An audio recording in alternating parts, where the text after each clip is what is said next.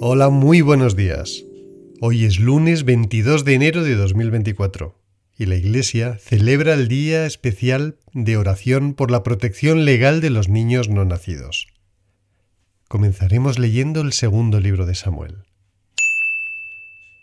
Vinieron todas las tribus de Israel donde David a Hebrón y le dijeron, Mira, hueso tuyo y carne tuya somos nosotros. Ya de antes, cuando Saúl era nuestro rey, eras tú el que dirigías las entradas y salidas de Israel. Yahvé te ha dicho, tú apacentarás a mi pueblo Israel, tú serás el caudillo de Israel. Vinieron pues todos los ancianos de Israel donde el rey, a Hebrón.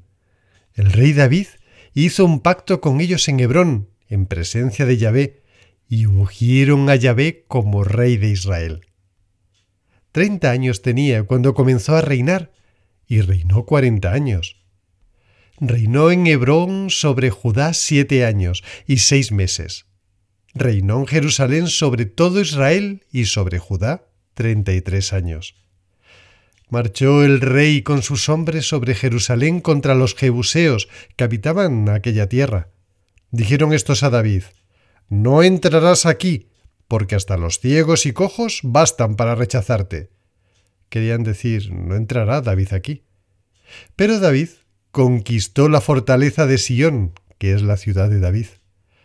David iba medrando y Yahvé, el dios Sebaot, estaba con él.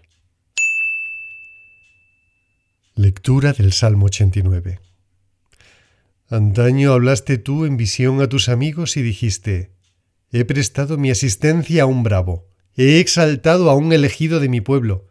He encontrado a David mi servidor, con mi óleo santo le he ungido. Mi mano será firme para él y mi brazo le hará fuerte. Mi lealtad y mi amor irán con él. Por mi nombre se exaltará su frente. Pondré su mano sobre el mar, sobre los ríos su derecha. Lectura del Evangelio de San Marcos. Los escribas que habían bajado de Jerusalén decían: Está poseído por Belcebú.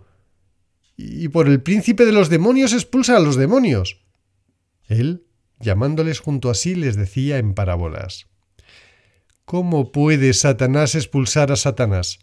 Si un reino está dividido contra sí mismo, ese reino no puede subsistir. Si una casa está dividida contra sí misma, esa casa no podrá subsistir.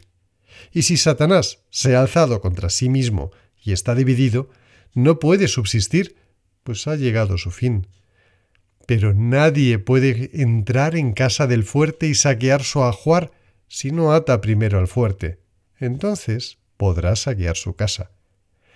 Yo os aseguro que se perdonará todo a los hijos de los hombres, los pecados y las blasfemias, por muchas que éstas sean. Pero el que blasfeme contra el Espíritu Santo no tendrá perdón nunca, antes bien, será reo de pecado eterno.